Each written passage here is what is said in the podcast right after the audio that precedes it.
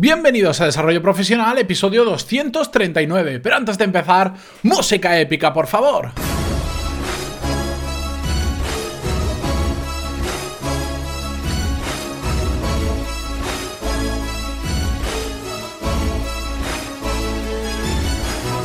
Muy buenos días a todos y bienvenidos a un episodio más a Desarrollo Profesional, el podcast donde ya sabéis que hablamos sobre todas las técnicas, habilidades, estrategias y trucos necesarios para mejorar cada día en nuestro trabajo. Y como bien he dicho, se trata de mejorar, hoy he traído un invitado muy especial que de hecho me hace mucha ilusión traerlo. Me he pasado, no sé si cuánto, una hora probablemente, una hora y media hablando con él antes de la entrevista porque es muy interesante, que es José Ángel de ECE Oposiciones y del podcast Prepara preparación de oposiciones de sanidad. ¿Qué tal, José Ángel?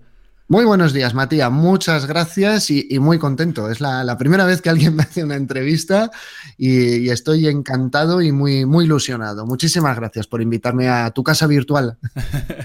pues bienvenida a mi casa virtual. Va a ser la primera de muchas entrevistas porque yo creo que a medida que la gente te conozca va a ir un poco alucinando con todo lo que has hecho y cómo sobre todo estás ayudando a gente que está preparándose posiciones. Y sé que muchos de vosotros ahora estaréis pensando por qué has traído una persona que se dedica a preparar oposiciones? Bueno, pues porque José Ángel, si además de preparar oposiciones sabe de algo mucho, es de tema de productividad a la hora de formarse y creo que de sus conocimientos nos podemos aprovechar todos y yo incluido. José Ángel, eh, cuéntame un poquito, ¿cuáles son las recomendaciones? Eh, básicas que das a la gente que se está preparando oposiciones, que son fases de estudio muy intensas, pero que podemos aplicarlo realmente todos.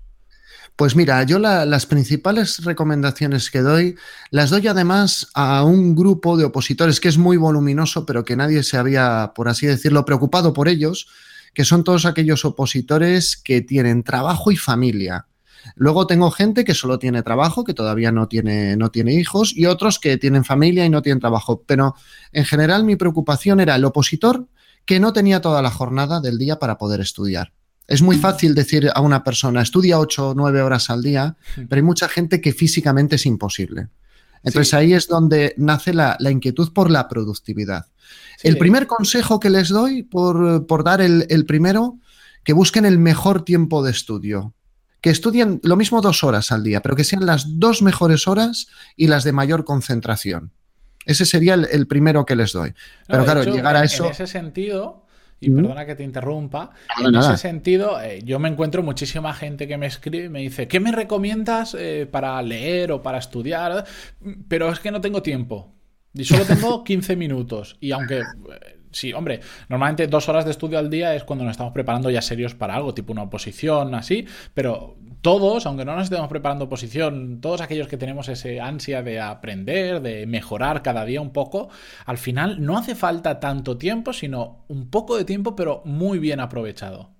Efectivamente, yo lo, que busco es que aprendan a optimizar mucho su tiempo, ya que tienen poco, que, ese tiempo sea de mucha calidad. Además, yo muchas veces cuando les escribo, cuando hablo con mis alumnos presenciales, les digo, mira, hay gente que estudia ocho horas al día y ahora vosotros con sinceridad, ¿creéis que aprovechan las ocho horas?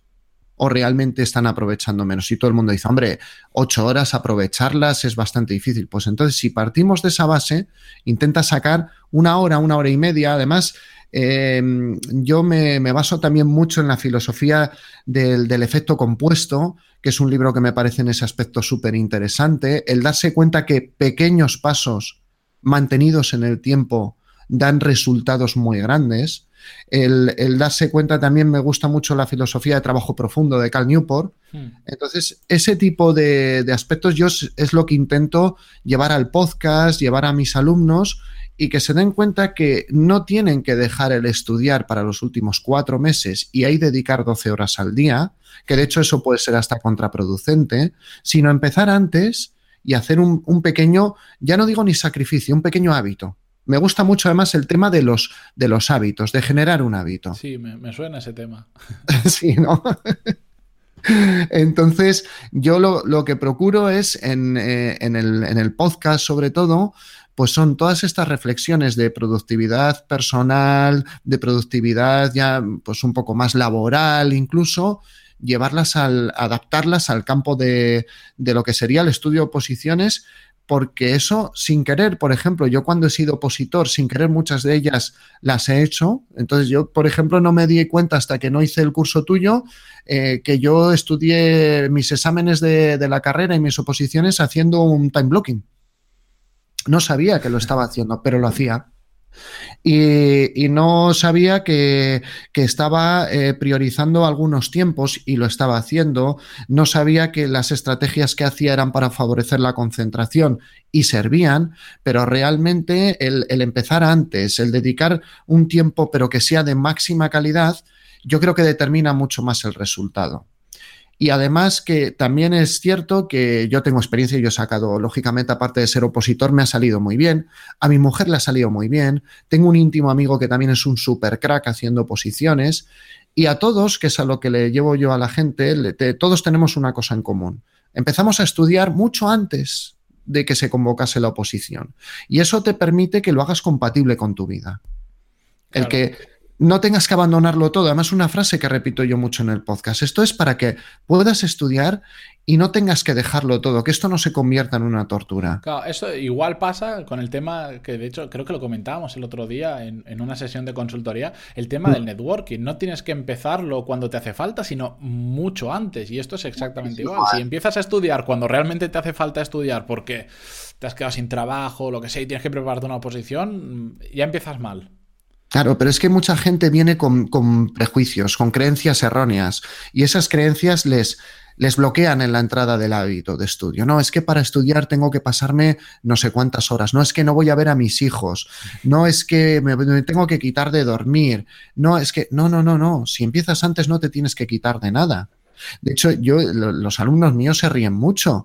Eh, yo utilizo mucho una frase tuya de tu podcast de, la, la, meta. Tu meta es sacar una plaza eh, ¿qué cosas te llevan a tu meta? Y les digo, oye, tenéis todos una hora al día. Y tú dices, no, no, porque además el tiempo es como, como digo yo, como el trastero de casa. Cuando te mudas a un trastero más grande, dices, nunca lo lleno, en seis meses está lleno. Y en un adulto, las 24 horas del día, también lo llamo efecto maletero de coche porque es lo mismo. Entonces, eh, las 24 horas se van a llenar. Nadie, tú no coges a alguien de 35 años y dices, oye, ¿tienes tiempo libre? Todos te van a decir no. Y más si tienes niños o trabajas a turnos pero yo les digo, ahora bien, de esas 24 que tienes, eh, ¿qué te lleva a tu meta? ¿Cuál es tu meta? ¿Sacar plaza? Y como les digo yo, oye, ¿qué has visto ayer en la tele? Pues he visto tal programa de unos famosos que están en una isla, ¿eh? y digo, ¿y eso te lleva a, sacar plaza? No, pues tiempo para dormir, y mañana madrugas. Entonces, en ese aspecto no nos damos cuenta que hay cosas que no nos llevan a ningún lado, y que si prescindimos de ellas y no prescindimos de lo importante, o sea, lo importante es la familia, lo importante es el trabajo, eh, o lo importante son los amigos para el que todavía pues, ha decidido no estar en familia o no tiene una pareja, hay cosas que son muy importantes pero tienes que sacrificar un poquito todos los días, o mejor dicho, cambiar el hábito. Efectivamente, sí, no, sacrificio, sacrificio. De hecho, yo creo que si la gente en su mente cambiara la frase de no tengo tiempo por no quiero dedicarle tiempo a eso, que es, de hecho es lo correcto, porque todos tenemos las mismas 24 horas, cambiaría mucho. Porque en el momento en que dices no quiero dedicarle tiempo a eso, dices, uy, ¿y por qué no se lo quiero dedicar cuando realmente es lo que quiero, lo que sé que tengo que hacer? Efectivamente. A veces lo que la forma en la que decimos las cosas eh, hay, hay mucho peso, hay mucho peso. Es que eso son parte de las creencias que, yo creo que limitan muchísimo a la hora de, tomar decisiones de cambiar hábitos. Entonces limitan en situaciones, pero vamos, cosas que tú dices, esto es de locura, incluso pues las personas que fuman, no es que si dejo de fumar me quedo sin amigos, pero no es que lo piensen conscientemente, es una creencia que viene ahí. Sí, de hecho, yo por ejemplo, cuando el podcast lo convertí, pasó de ser semanal a ser diario, al principio el simple hecho de planteármelo ya me asustó. Dije, madre mía, si haciéndolo semanal me está costando encontrar tiempo y todo esto, cuando lo haga diario, estoy loco, pero bueno, como estoy loco lo hice. Y al final, para mí hacer el podcast ahora diario es como, no, no, me cuesta nada, no me cuesta absolutamente nada. Si quisiera podría lanzar dos al día, no lo voy a hacer porque tampoco soy masoca, pero al final creas ese hábito y al final dices, no, yo sé que todos los días tengo que dedicar un determinado tiempo a grabar el podcast del día siguiente. Y ya está. Antes era, sé que todas las semanas tengo que dedicar un tiempo a la semana para grabar el de la semana que viene. Pero pues generas un hábito recurrente y, y al final no pasa absolutamente nada y se puede hacer perfectamente. Se puede hacer. Luego, como todo es complejo, el hábito mantenerlo, no es tan complejo como parece, pero muchas cosas que, yo insisto de, cara al hábito de estudio es el, registro por escrito de tu planificación. Y, además en eso, pues me, encanta cómo, cómo, lo expresaba el libro, porque me has dicho, podemos hablar de libros y demás, el de autocontrol de Kelly McGonigal. Sí, de hecho, a ver si después recopilo todos los libros y los pongo en las notas del programa para quien quiera que los pueda pegar un vistazo. Efectivamente, pues en ese eh, ella exponía que la, gente que, apuntaba lo que iba a hacer, es que ya no recuerdo si era el de Kelly McGonigal o el de Charles Duhigg, el del poder de los hábitos, pero en uno, en uno de los dos decían, bueno, pues se hizo el estudio con personas que estaban recuperándose de una eh, intervención de cadera que apuntasen lo que iban a hacer, su objetivo. Y esas personas no solo caminaban antes, fumaban menos, tomaban menos café, comían menos azúcar. Y dices, realmente el hecho de, apuntar, que es una de las dificultades que me encuentro, es que si hay desajuste, te reajustas antes. Sí, sí, sí. No, porque si no, al final, si lo miras eh, una vez al mes, ya llegas un mes de retraso si ha pasado algo. O cuando me lo recuerda, el, ahora que estoy en medio de un curso presencial, eh, o cuando me lo recuerda el señor, que soy yo, que te está dando el curso, ¿cómo va el hábito? Y luego te viene alguien en el descanso y dice, oye, ahora que me doy, me doy cuenta, llevo tres semanas sin estudiar. Entonces, claro, si tú no, no metes un, un, mecanismo que te dé feedback, y además yo se lo digo, de hecho, para el mes que viene saldrá un, episodio de, del primer mes, de cómo tienes que meterte en tu primer mes de estudio, que, es, que lo llamo ajuste. Y digo, este primer mes tú te planteas un hábito de estudio, pero no lo vas a lograr. Pero te tienes que plantear y tienes que hacerlo. ¿Por qué? Porque si tú te pones y dices, yo voy a estudiar seis horas al día, ¿vale? Regístralo por escrito y a final de semana analizas. Y lo mismo mm, resulta que tú has estudiado una hora todos los días. Resulta que los días que el niño tiene fútbol, llegas muy cansado a casa y no puedes estudiar. Resulta que te has planificado los sábados, pero los sábados hay que ir a comer con los suegros, que también todo eso es importante. Entonces, claro, mm, tú partes de una nebulosa y a la gente le cuesta mucho llevarlo a lo concreto, a todos. ¿eh? Yo también he pasado por esa fase. ¿eh? De, yo he sido siempre, como, como decías tú en el, en el curso de, organización, creo que era, eh, siempre he sido muy optimista con mi agenda y hay que ser un poco productividad, sí. Esta semana voy a hacer 18 temas, 20 PowerPoints, voy a grabar tantas clases y llegaba el sábado y dices, una depresión, he hecho la mitad, pero has avanzado. Sí. Entonces, darte cuenta por eso. A mí personalmente eso me ha llevado a que semanas que tú has visto que han sido un desastre productivamente, decir, bueno, que es la otra parte, no me juzgo, no, no, me, no me voy echando porquería encima, eres un desastre. No, vamos a ver qué ha pasado. Y lo mismo te das cuenta que, que has tenido dos noches malas en el trabajo, y eso te ha condicionado. Luego has querido mantener el hábito de, levantarte, pero no has podido y ya te ha ido lastrando. Entonces ya vas cogiendo el hábito de decir, bueno, pues cuando pase esto, vas, vas reajustándolo más rápidamente. Sí, al cuando tenga... ser consciente de, lo que haces bien, pero también de lo que haces mal para poder ajustarlo cuanto más rápido posible. Efectivamente, que no quitarnos también la, fantasía esa de me voy a poner a estudiar hoy seis horas o, tres horas y lo voy a mantener durante diez años. No lo vas a hacer. Claro. Vas a tener que reajustar. Encima, como te decía antes, que yo el, el foco de, de, mi mayor preocupación con el podcast, que luego lo escucha mucha más gente, pero el foco de mi preocupación es, eh, por ejemplo, un, un, caso que no sé si, si, escuchará la entrevista, pero si la escucha se va a reír. Es un oyente que tengo que no es, no es sanitario, pero es un señor que trabaja todas las tardes. creo que era a dos horas de su casa, entonces tiene que hacer dos horas en coche de ida, dos horas en coche de vuelta. y entonces tiene Sí, sí, sí. Y tiene dos horas y media, tres al día para estudiar. Por las mañanas. Con dos niñas, su mujer trabajando por la mañana. Entonces, claro, esa persona es la que a mí más me preocupa. El que tiene que sacar tiempo y que también, que no, no, esto de sacar una oposición, de sacar una plaza, no solo nos vale, no puede ser algo solo para gente joven que tenga todo el día. Eh, digo en sanidad, lógicamente hace un tiempo publiqué un episodio en el que decía que no hay una edad. Yo tengo alumnos de 50 años en presencial que han conseguido unos resultados maravillosos. Incluso algunos han podido sacar plaza. Y gente que te dice, oye, es que hasta que no me, no me he venido contigo no aprendí a estudiar. Hice un episodio que era No hay edad. Y alguien me escribió por Facebook, oye, mira, que para las, de, para las del ejército sí que hay edad. Digo, vale, perdona, es que yo hablo de las de sanidad, que no hay límite de edad. Y sí que, sí que creo que en las sanitarias en, lo que yo controlo de, oposiciones, si alguien desea mm, sacarse una plaza con 50 años, que lo pueda hacer, que se pueda organizar y que lo pueda hacer, que esto no es solo para los solteros sin hijos, por así decirlo. No, no, efectivamente. Bueno, y tú, al final tú mismo eres un, un, ejemplo, de, A ver, creo que se está reverberando un poco en tu... Eh, en mi caso yo creo que no, yo te oigo bien. Vale, pues yo creo que tú mismo eres un ejemplo de todo lo que se puede llegar a hacer, porque cuando tienes eh, tres hijos, esperas el cuarto, tienes una academia de formación de oposiciones online, das cursos presenciales, pero es que no has dejado tu trabajo porque te gusta mucho. Efectivamente, es cierto tienes al día? Perdona, dime. ¿Cuántas horas tienes al día? ¿24? Tengo 24, ah, sí. Bueno, las mismas que todos. Pues al final se puede hacer, es simplemente organización, y, quitar, también quitar cosas que realmente no creo que no nos aportan tanto en nuestra vida, como el ejemplo que ponías de este que decía que había visto un programa de gente que hay en una isla, etcétera, etcétera. Y al final todo se puede hacer si tienes muy claro, como decíamos, eh, cuáles son tus metas, qué es lo que quieres conseguir. El momento que tienes ese claro, todo empieza a rodar un poquito porque empiezas a hacer cosas conforme a ello. Y te das cuenta, te das cuenta sobre todo dónde estabas malgastando antes el tiempo y, y dónde lo puedes aprovechar mucho más. Si, para terminar, José Ángel. Sí, dime. Si pudieras dar una. Para que no se nos haga eterno, pues ya sabes que tú y yo podemos estar aquí horas hablando. Ya, ya lo llevamos, de hecho.